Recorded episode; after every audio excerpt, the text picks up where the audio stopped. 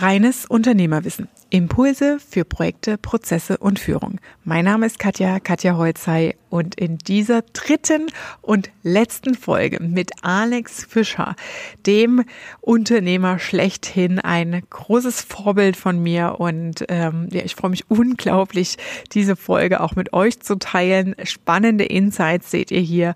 Also bleibt dran und verschafft ihr Freiheit durch reines Unternehmerwissen.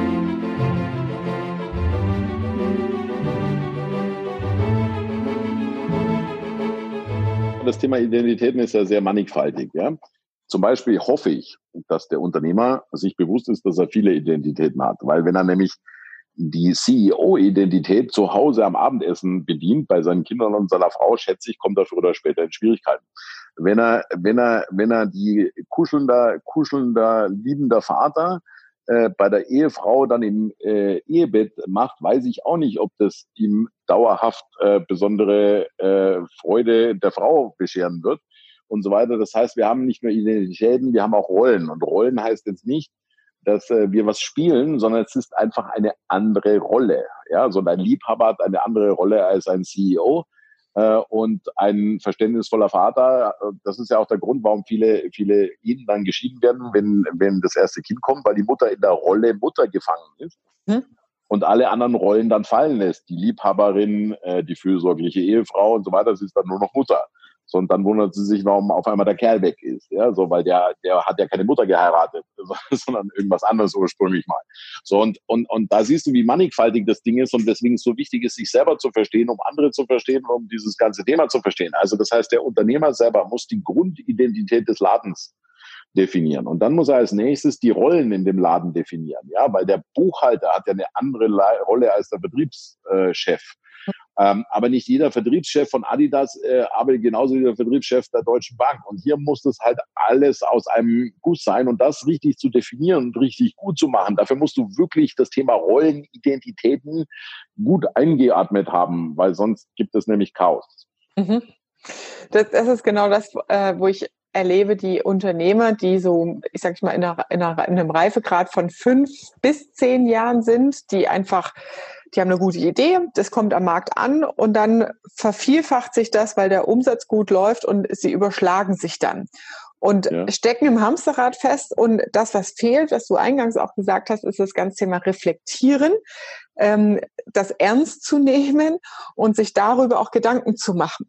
Und wenn du dann im fünften, sechsten, siebten Unternehmensjahr drin steckst und irgendwie nicht verstehst, warum irgendwas nicht mehr funktioniert, dann hängt es meistens ja auch an den Dingen, dass die Basis fehlt, ja, dass die Unternehmenswerte, die Kultur, das alles gar nicht geschaffen wurde oder das auch nie irgendwie definiert wurde.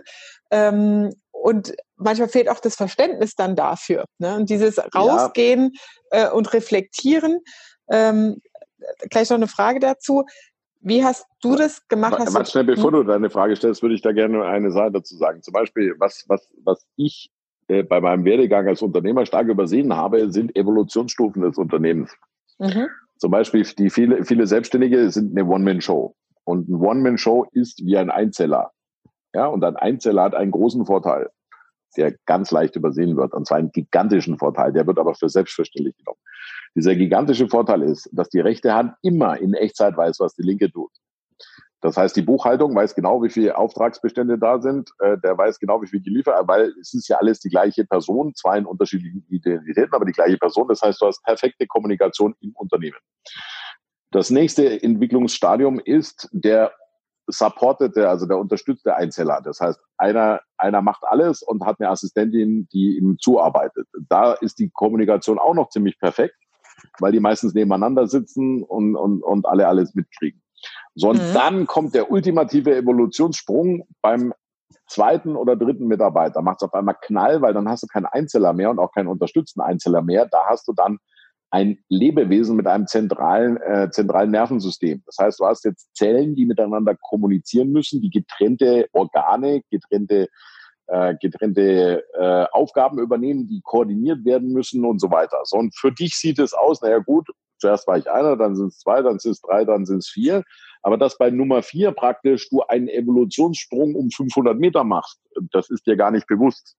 So, mhm. und äh, dann, äh, wenn, wenn du dann nicht in diesem Moment umstrukturierst und die Art der internen Kommunikation änderst und, die und anfängst, Rollen zu definieren, Organigramm zu etablieren, äh, Flowlines zu etablieren, äh, Zwecke der Rollen definierst, Endprodukte, Übergabe, APIs, also ab wann muss übergeben werden, was ist bis wohin, äh, machst du es horizontal, also machst du es vertikal, agil, was auch immer.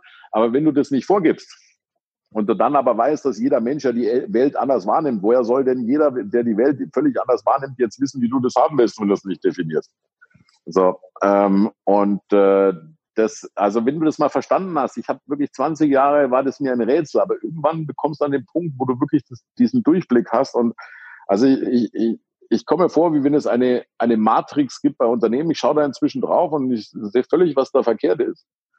Ähm, also ich kann wirklich die Matrix sehen, das hat aber 20 Jahre gedauert. Aber wenn du das irgendwann mal so riechst, das macht irgendwann mal plopp und dann, ah ja, so funktioniert das. Diese ganzen Zusammenhänge, Rollen, Identitäten, Prozesse, la la la. So, wenn man das mal einmal verinnerlicht hat, ist das eigentlich schon ganz schön cool. Aber es ist äh, dauert Zeit, bis man das hat.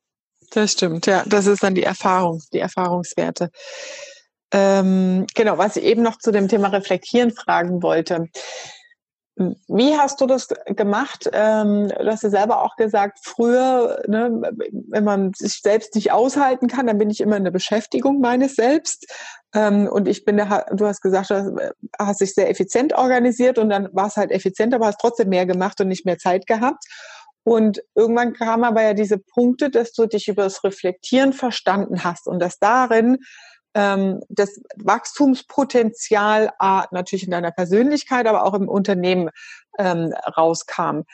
Wie mhm. hast du es denn gemacht, dich dann rauszunehmen? War das dann einfach so mal Urlaube, wo du sowieso Urlaub hattest und dann fängst du an nachzudenken? Hast du das bewusst als Punkte, als Rituale verankert, ein Tag die Woche oder immer sonntags? Gucke ich, wie, wie die Woche war? Nee, äh, nee also du meinst die Reflexionszeiten, ne, das mache ich ein, zwei Mal am Tag. Äh, unter der Dusche, ähm, dann, dann setze ich mich, da habe ich so einen extra Schreibtisch, wo ich reflektiere. Dann habe ich ein eigenes Büro, das nenne ich meinen Elfenbeinturm. Und dort äh, gehe ich nur rein, wenn ich kreativ bin, analysiere, ausarbeite. Äh, das heißt also, ich habe auch für die Rollen etwas unterschiedliche Plätze, einfach um die nicht zu, um die nicht zu vermischen ich da was dazu sagen darf, das habe ich im Goethe-Haus gesehen. Goethe hatte für diese Rollen auch unterschiedliche Schreibtische. Das fand ich mega geil. Das, genau wusste, ich, das wusste ich nicht, aber das ist, äh, funktioniert sehr, sehr gut, weil du dann einfach auch wirklich, äh, weil, weil, weil das, was Stress auslöst, meine Erfahrung ist, wenn du äh, entweder dauernd den Fokus wechselst zwischen den Rollen oder wenn du zwei oder drei matscht, also du bist in der einen noch so halb drin und versuchst die andere noch zu machen, so das, das löst irgendwie, löst irgendwie Stress aus. So, ähm, wie, also ich sag mal so, so, es ist aber nicht so sehr eine Sache der Rituale, sondern das Problem ist erstmal die Bewusstwerdung. Also ich, ich ähm, bin jetzt nicht total bibelfest, aber Matthäus, äh, Matthäus 7, Vers 15 sagt, an ihren Früchten werdet ihr sie erkennen und äh, etwas weiter hinten steht, denn nur ein guter Baum kann gute Früchte bringen und ein schlechter Baum kann keine schlechten, kann keine guten Früchte bringen. Lange Rede, kurzer Sinn. Du musst einfach bei dir selber, das ist eine große Kunst, das übt man am, besten erstmal bei anderen, du schaltest einfach den Ton aus. Also Ton aus heißt, du nimmst alles weg, was du denkst, was du denkst, warum es so ist. Äh, bei Dritten nimmst du alles raus, was die sagen und schaust einfach nur, was tun sie sondern wenn ich bei mir selber geschaut habe, was tue ich, das heißt, ich wurde immer effizienter, hatte aber immer weniger Zeit. So, wenn ich also das anschaue, was ich tue, dann organisiere ich mich immer in weniger Zeit hin. So, das ist das, was faktisch meine Früchte waren. Ja, so, ich hatte immer weniger Zeit. Und dann muss man es einfach mal so zur Kenntnis nehmen. Reine Beobachtung, also an den Früchten werdet ihr sie erkennen. Dein, deine Aktionen gehen dahin, dass du immer weniger Zeit hast. Da muss man sich auch mal fragen, ja, warum denn? Sondern sagen wir, ja gut, jetzt angenommen, ich hätte jetzt tierisch Zeit, was würdest du machen? Die Antwort war, wüsste ich gar nicht. Weil ich einfach 10, 15 Jahre einfach nur mein einziges Spiel war das Unternehmen. So, und, und, und ich hatte ja keine anderen Spieler. Das war eigentlich mein einziges, mein einziges Ding, sondern ja, ist ja klar, wenn du keine anderen Sachen hast. Also das eine ist total im Riesenflow und dauernd was zu tun und das andere existiert noch nicht mal als Rinnsal. So, das heißt, du musst einen anderen Flow aufbauen, der am besten im Kontrast dazu steht. Also was ich, dadurch, dass ich ja sehr viel Denk- und äh, Bildschirmarbeit mache, wäre es schlau, wenn meine Hobbys ein bisschen körperlicher wären. Ja, so einfach, weil es erholsamer ist. So, und einer der Tricks, wie du dich am besten reflektierst, ist, du hörst, du hörst nicht auf das, was du denkst, sondern du schaust, was du produzierst. Also dieser Matthäus 7, Vers 15. Okay. Also nicht zu viel im Denken bleiben, sondern schauen auf die Ergebnisse und darüber reflektieren. Und daraus Schlussfolgerungen ziehen, einfach, weil das ist das, was messbar ist.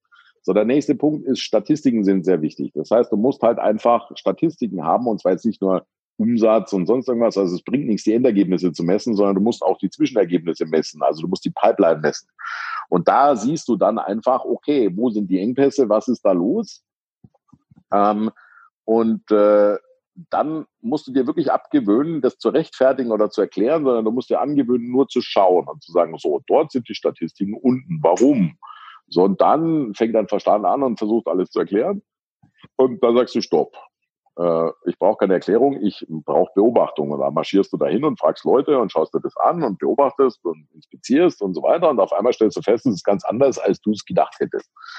So, also das äh, sind so die, also so, aber das ist, erfordert sehr viel Disziplin und Übung, das zu, hinzukriegen, einfach nicht zu denken, sondern wirklich zu schauen. Es ist leichter bei anderen zu schauen, es ist schon schwer genug bei anderen zu schauen und nicht zu hören. Aber es ist ziemlich schwer bei sich selber, das kann man sich aber antrainieren. Das ist genau die Frage, auf die ich abgezielt habe mit dem Reflektieren.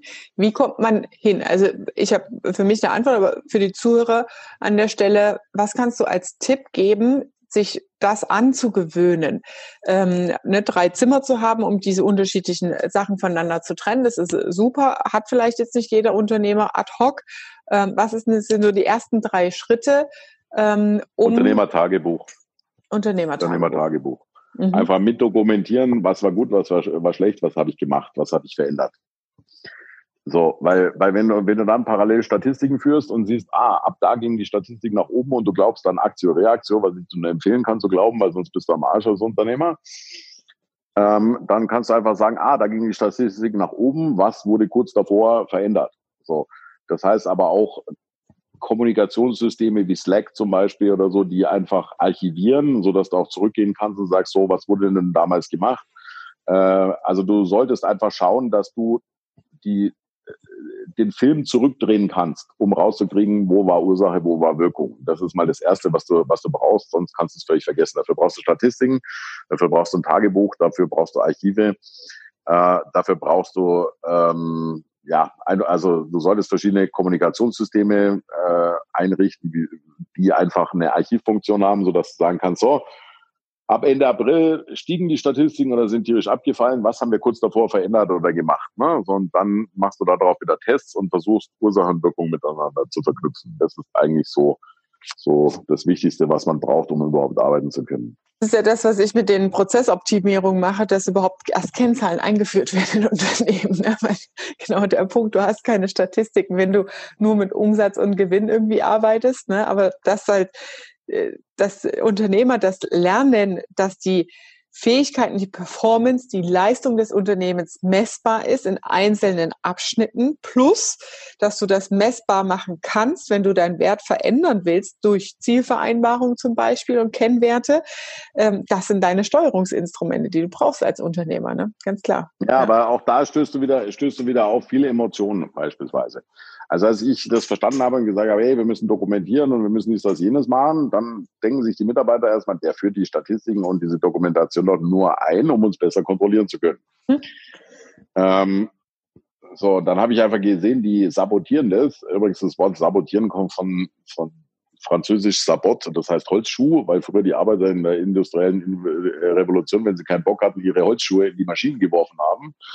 Ähm, und äh, die sabotieren das dann und unterstützen das nicht, weil sie denken, weil sie diese Getrenntheit zwischen Management und Unternehmer annehmen und denken, du bist dafür da. Ich weiß auch nicht, wer ihnen diese komische Idee gegeben hat, aber äh, also weder, weder das Management kann ohne die Arbeiter, noch das Management kann ohne, ohne den Unternehmer. Der Unternehmer kann ohne die Spezialisten nicht. Also eigentlich kann keiner ohne den anderen. Das ist ähnlich so wie bei den, bei den Organen. Was ist jetzt äh, wichtiger? Äh, das Hirn oder der Anus? Die Antwort lautet, lass ihn dir mal eine Woche zunähen und dann schauen wir, wie es dem Gehirn geht. So, also einfach,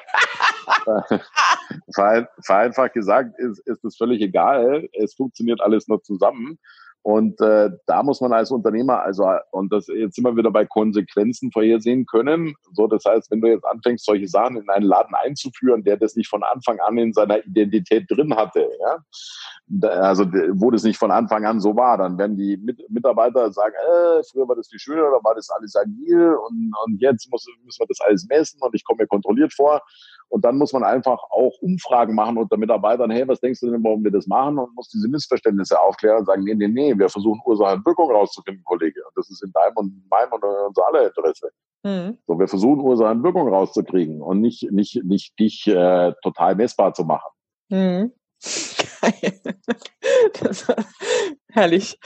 Ähm, okay. Ja, kennst du nicht den Witz, warum, die, warum, die, warum, warum viele Chefs Arschlöcher sind? Da, da streiten sich die Organe drum, äh, wer der Chef ist. Und Skirn sagt, nee, ich und so weiter. Und dann irgendwann kommt der Anus und sagt, nein, ich bin der Chef und alle lachen ihn aus. Ja, so, warum ausgerechnet du? Und dann ist es so beleidigt und kneift einfach mal eine Woche zu.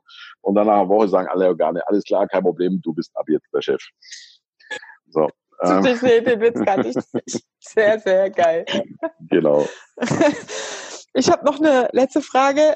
Thema Disziplin.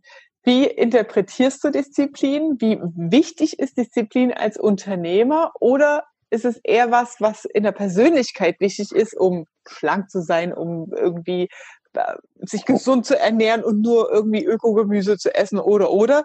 Ähm, wie, wie stehst du zu dem Thema und wie interpretierst du das für dich? Also, das ist, du musst wissen, ich bin Sohn zweier Lehrer und Freund von Wortherkünften. Ne? Nehmen wir mal das Wort Disziplin, kommt von dem lateinischen Wort Discipulus, heißt der Schüler. Das Wort Discipulus wiederum setzt sich zusammen aus dis und capere und heißt so viel wie herausholen. Das heißt, ein Schüler ist, aus dem du das Maximale herausholen möchtest. Das heißt, der Zweck der Disziplin ist möglichst viel Effizienz aus etwas herauszuholen. Wenn du jetzt das Wort Disziplin im Duden nachschaust, dann steht da in etwa drin, das Zurückstellen niederer Impulse aufgrund eines höheren Ziels. So, das heißt also, das ist eine Definition und dann gibt es noch die Gruppendisziplin. Das ist praktisch eine ein Kodex in der Gruppe. Das sind aber zwei verschiedene Definitionen. Das eine ist so eine Art Gruppenregel, damit da kein Scheiß gemacht wird, und das andere ist die persönliche Disziplin. So, und äh, die persönliche Disziplin sagt also praktisch, du brauchst ein höheres Ziel, wie zum Beispiel äh, Bodybuilding-Wettbewerb gewinnen oder was auch immer, und bist aufgrund dessen Ziels bereit, niedere Impulse zurückzustellen. Mhm. So, und da sind wir doch schon dabei, warum viele Leute keine Disziplin haben. Wenn einer sagt, ich habe keine Disziplin, sage ich, sag mir doch mal dein Ziel. Dann, äh, ja, wie willst du denn Disziplin haben, ohne ein Ziel, auf das du scharf bist? Weil du musst ja dieses Ziel haben, äh, um diesen niederen Impuls äh, weg, äh, wegnehmen zu können. So, und deswegen bin ich auch ein großer Freund von, von Wortherkünften. Zum Beispiel das Wort enttäuscht heißt, dass du vorher getäuscht warst und es jetzt nicht mehr bist. Wenn du mal genau darüber nachdenkst, die deutsche Sprache hat da ein paar sehr tolle, äh, tolle Sachen. Ähm, und was du halt daran, was du halt daran, daran siehst, damit ist eigentlich das Thema Disziplin eigentlich völlig klar. So, das hat mit deinem Wertekodex zu tun, was mit Ziele, Zwecke und Werten. Und anhand dieser, anhand dieser Punkte sagst du dann einfach, das ist das Ziel, was ich möchte. Und es ist jeder diszipliniert. Glaub es mir. Ähm, äh, es ist, es, es versucht nur, also der, der äh, als oberstes Ziel ist, hat schlank und attraktiv aufs weibliche Geschlecht zu wirken der denkt, dass der andere, der dicker ist, undiszipliniert ist. Der dickere hat aber das äh, zum Beispiel das Ziel, dass die, den coolsten Softwarecode zu entwickeln und ist unermesslich diszipliniert. Er lässt sich zum Beispiel nicht von Sport ablenken. Ja? Mhm. so, verstehst, verstehst, du, wie ich meine? So, also, also glaub mir, viele Leute sind diszipliniert. Das Problem ist nur, du musst dieses Prinzip halt verstehen. Sondern wenn du jetzt dem, dem dicken Coder erklärst, du pass mal auf, ähm, ich verstehe das, dass du sehr diszipliniert in Bezug auf deinen Code bist und deswegen keine Lust hast zu kochen und so weiter. Und das Gewicht ist dir auch egal, weil du auch aufs weibliche Geschlecht dich nicht wirklich interessiert. Habe ich total verstanden. Aber wie willst du denn coden, wenn du die ganze Zeit irgendwann Herzanfälle hast? Ja, so und, und dann sagt er irgendwie so, ah ja, stimmt, mein Ziel ist coden und zwar langfristig und ich möchte das ja auch weitermachen. Dann wäre es vielleicht doch schlau, mal ein bisschen dich besser zu ernähren. Und schon ist der Kollege diszipliniert, weil er erkennt, wie, wie sein Verhalten nicht konform mit seinem Ziel ist. Mhm. Okay, das heißt, ähm, Disziplin ist ausschließlich die Frage nach, ähm, was will ich erreichen. Ich frage mich nur diese ganze Sportgeschichte, gut, aber das kannst du ja wieder rausinterpretieren mit Marketing und bla bla bla und Werbung, die uns vormacht, du musst so sein. Ne?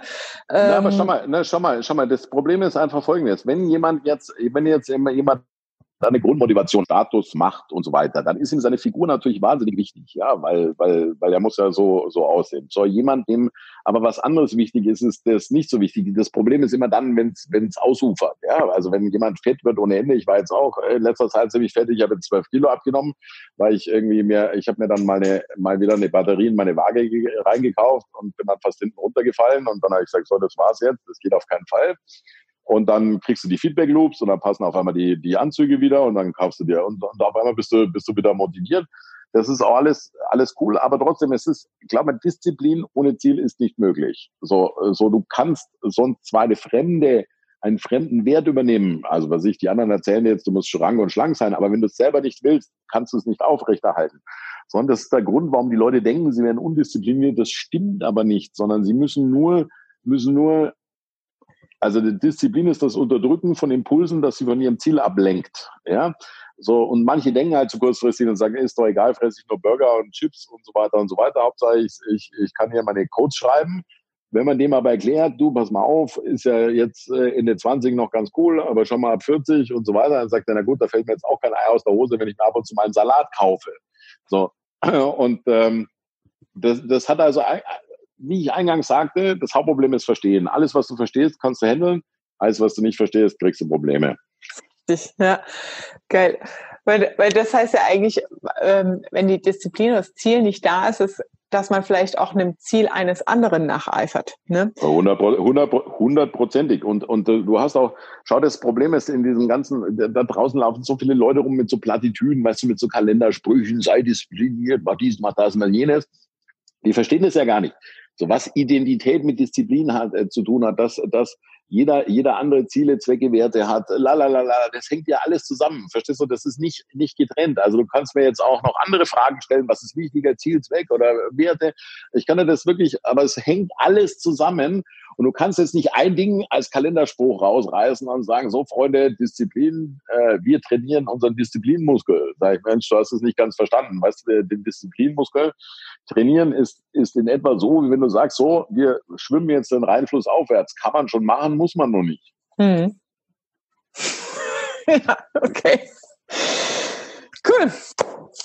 Ich bin durch mit meinem Buch und meinen vorbereiteten Fragen.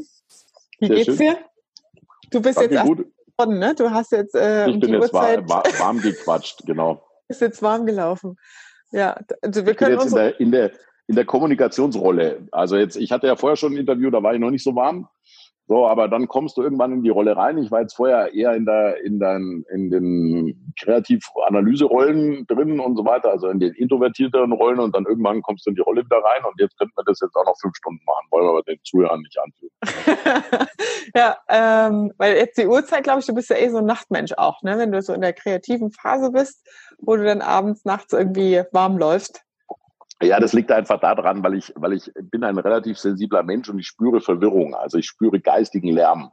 Und wenn die alle schlafen und ähm, einfach die, die, die Leute, also es fühl, also ich spüre einfach eine Ruhe, wenn, wenn einfach die verwirrten Geister und die, die gestressten Geister einfach einfach zu Bette gehen und dann, dann, dann ist das für mich ein viel, viel cleanere Umgebung. Also ich, ich, ich spüre es einfach. So, es hat nichts damit zu tun, dass ich die Nacht liebe, sondern ich liebe geistige Ruhe. Mhm, okay. Bei mir ist es aber mehr so dieses so. 5 Uhr morgens Ding, ne? Äh, morgens draußen zu sein und keinen zu sehen auf der Straße und alles ist noch, die Natur wacht gerade auf, so. Das ist. Ja, das, nee, das ist auch, das ist auch total, total cool, ist aber nicht so meins. Ähm, weil, mh, hm, schaut zum Beispiel, aber das ist beides, ist beides in Ordnung. Ich könnte mir das auch vorstellen. Was ich mir aber nicht vorstellen könnte, ist, ist da, wo alle anfangen zu arbeiten, zu starten und alle, wo alle aufhören, aufzuhören, weil dann bist du ja total in diesem äh, Modus drin. Äh, also entweder davor oder danach. Mhm. Ich denke, das ist nur eine Rhythmussache. Ich bin halt immer tendenziell eher. Das stimmt, in diesem Rhythmus, weil ich habe manchmal auch im Büro, wo ich dann länger bleibe und dann letzte Nacht war es tatsächlich, ne, weil wir jetzt fünf Tage Urlaub haben ähm, und ein bisschen an Bodensee fahren wollen und ich muss das alles fertig haben bis nachts um zwei im Büro und dann funktioniert es natürlich nicht bis morgens um fünf aufstehen. Mhm. Das beißt sich dann manchmal. Klar. Ja, okay. Cool. Außerdem, außerdem haben, haben Clubs und Bars nicht um fünf Uhr morgen auf. Also, naja, manche noch bis dahin, die machen dann gerade zu. So, das heißt also, dadurch, dass ich auch äh, früher sehr viel weggegangen bin, hat sich auch dieser Rhythmus irgendwie so eingeschlichen, weil wenn du dann um 12 Uhr fertig warst, dann konntest du anschließend noch irgendwie in den Club gehen oder so. Ähm, ja. Hm, okay, cool. Gut, Dankeschön. Ähm, du hast vorhin erwähnt, ähm, dass dein Sohn gerade in der Pubertät ist und sich die Stimme gerade verändert. Und weißt mhm. du, wie ich dich zuerst kennengelernt habe? Über dein Hörbuch. Und ähm, ah, ja. ich habe dein echtes Buch, also das, das, Papierbuch, Reicher als die Geistens. Ich, das, ich habe es gesehen und wahrgenommen, aber der Titel, das ging für mich gar nicht. Und ich hatte es äh, als digitales Hörbuch ähm, abgekürzt mit den Anfangsbuchstaben und die Stimme, also ich, ich habe total den Trigger auf Stimme, weiß nicht, ob das mhm. so ein weibliches Ding ist, aber diese krass tiefe Stimme, die du das einsprichst, das hat sich so voll eingebrannt bei mir.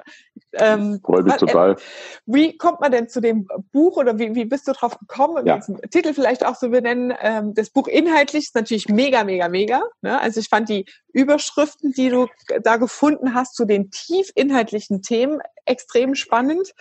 Ähm, und ich habe es aber versucht, trotzdem simpel zu halten. Also du siehst, ich spreche ja viele philosophische Themen auch an und versuche sie aber trotzdem simpel zu halten ähm, und nur so klugscheißerisch zu sein wie unbedingt nötig. Ähm, aber vom, vom, vom Prinzip her, also kurz zum, zum Verstehen, wie, wie ist es denn im normalen Marketing? Im normalen Marketing wird immer viel versprochen, also außen sieht es aus wie Brockhaus, innen ist es dann wie Bildzeitung. Mhm. Äh, sondern ich habe mir gedacht, ich mache das einfach mal andersrum. Äh, so, das heißt, jeder erwartet reicher als die Geistens. Erstens, diesen Titel kann man nicht vergessen, der geht einem richtig auf die Nerven. So. äh, also man kann alles, aber man kann nicht neutral sein dazu.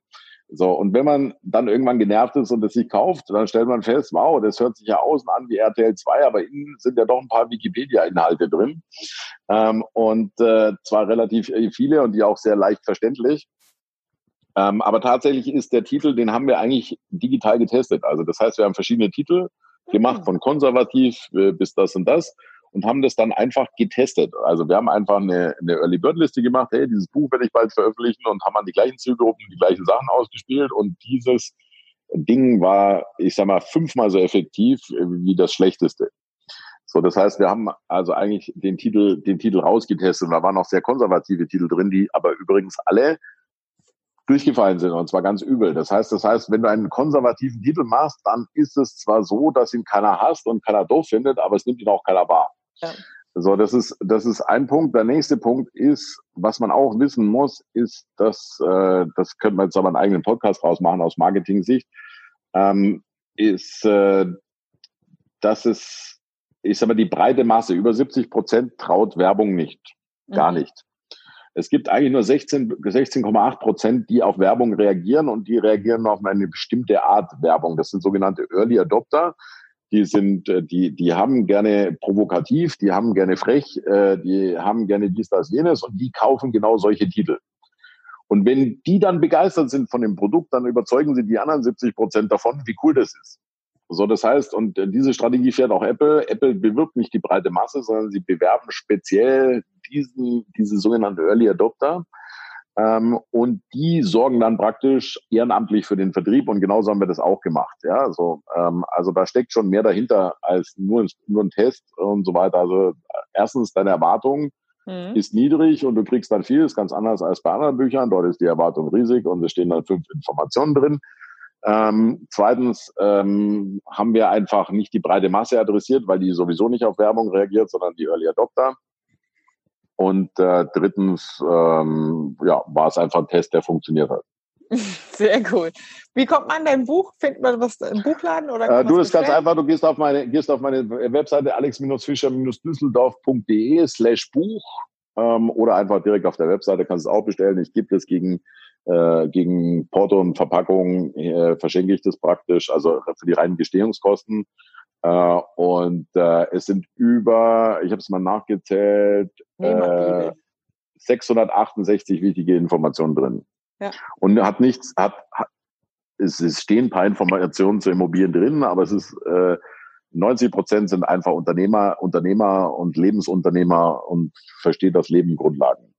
Ich fand's mega. Ich habe es damals beim Autofahren gehört und das, das Schlimme ist, ich habe dann einen, einen, großen Block rausgekramt und mir immer so die Nummern vom Kapitel aufgeschrieben. Ich sag, das muss mir noch aufschreiben. Das muss ich, ich kann das nicht einfach nur konsumieren, ja, mhm. weil ich muss immer mitschreiben. Auch das äh, Interview werde ich mir nochmal anhören im Nachgang, weil du so viele auch ähm, ja, Sätze gesagt hast, die einfach so ja, nachhaltig sind, wenn man die verankert hat. Ne? Das äh, ist mega. Danke, danke, danke, danke. Ähm, ja, also vom, vom Prinzip für die Leute, die es nicht erwarten können, du kannst auch einfach bei iTunes nach Reicher als die Geißen suchen. Dort habe ich das Hörbuch inzwischen kostenlos hochgeladen, da kannst du es dir als Podcast anhören.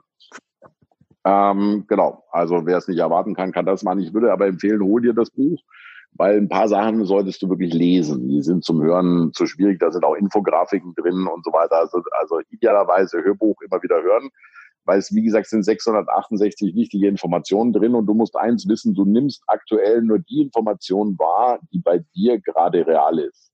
Das also stimmt, wenn du gerade in einer Situation steckst, äh, die ich dort anspreche, dann nimmst du das wahr. Aber Bücher sind ja nicht dafür da, um vergangene Rückschläge zu erklären äh, oder akut brennende Situationen zu lösen, sondern sie sind ja idealerweise dafür da, dass man besser durchs Leben kommt. Und deswegen ist es schon wichtig, dass, äh, also es ist wirklich sehr datendicht und äh, hält definitiv, was der Titel verspricht. ganz, ganz lieben Dank, Alex, für ja, deine Zeit. Jetzt, ab, wo du deine Homepage gesagt hast, ist mir noch eine Frage eingefallen. Alex Düsseldorf Fischer, woher kommt dieses Düsseldorf-Ding? Hast du das, das hast du irgendwann dazwischen gebaut, damit, damit du, damit man genau weiß, dass du es bist? Oder wo, wie kommt Nee, der, der, ja, ursprünglich, ursprünglich kam, hieß es so. Also ursprünglich, äh, als ich noch eine Internet, äh, niemand war. In 2013 habe ich, hatte ich eine, war Alex Fischer und keine Sau hat mich gefunden, weil es 10 Millionen Alex Fischer gibt. Ja, mhm. also Alex Fischer ist wie, wie Max Müller oder, oder Michael Müller. So, deswegen habe ich, habe ich in die URL, also meine URL heißt ja nicht Alex Düsseldorf Fischer, sondern Alex Fischer Düsseldorf, so dass man mich einfach auch findet, ja, unter den vielen Alex Fischers. Jetzt stehe ich eh oben, deswegen ist das nicht das Problem. Ähm, und dann hat, wurde ich irgendwann mal auf einer Bühne angesagt von einem, der hat dann, hat dann so, was so im, im Boxerstil gesagt, so, und hier kommt Alex Düsseldorf Fischer, weil diese, diese Boxer, die haben ja auch immer so Bettelnamen. Mhm. Und äh, dann haben mich ein paar Leute damit aufgezogen und so hat sich das dann entwickelt. Also das ist ein bisschen organisch gewachsen. So, so zuerst, also Düsseldorf, damit man mich wiedererkennt. Das war aber eigentlich am Schluss Alex Fischer Düsseldorf und dann kam es eben dazwischen Alex Düsseldorf äh, Fischer, weil mich eben einer so wie so ein Warrior angekündigt hat. Okay. ja, sehr cool. Alex, ich danke dir tausendmal für deine Zeit. Ähm, war wieder mega. Ich konnte gar nicht so schnell mitschreiben parallel jetzt, wie, wie gesagt, ich muss nochmal nacharbeiten im Nachgang. Und ähm, ja, ich freue mich. Die Links packen Gerne. wir unten rein in die Show Notes, ne, wo man dein Buch holen kann. Und wer Fragen hat, findet dich überall auf Social Media. Das muss ich nicht erzählen, glaube ich. Ja. Von dem her ganz, ganz liebe Hat Dank. Hat mir auch einen riesen Spaß gemacht. Äh, in, äh, mit, äh, du hast ja so einen strahlenden Esprit, mit dir zu kommunizieren. Vielen Dank auch, dass du mich eingeladen hast. Dankeschön.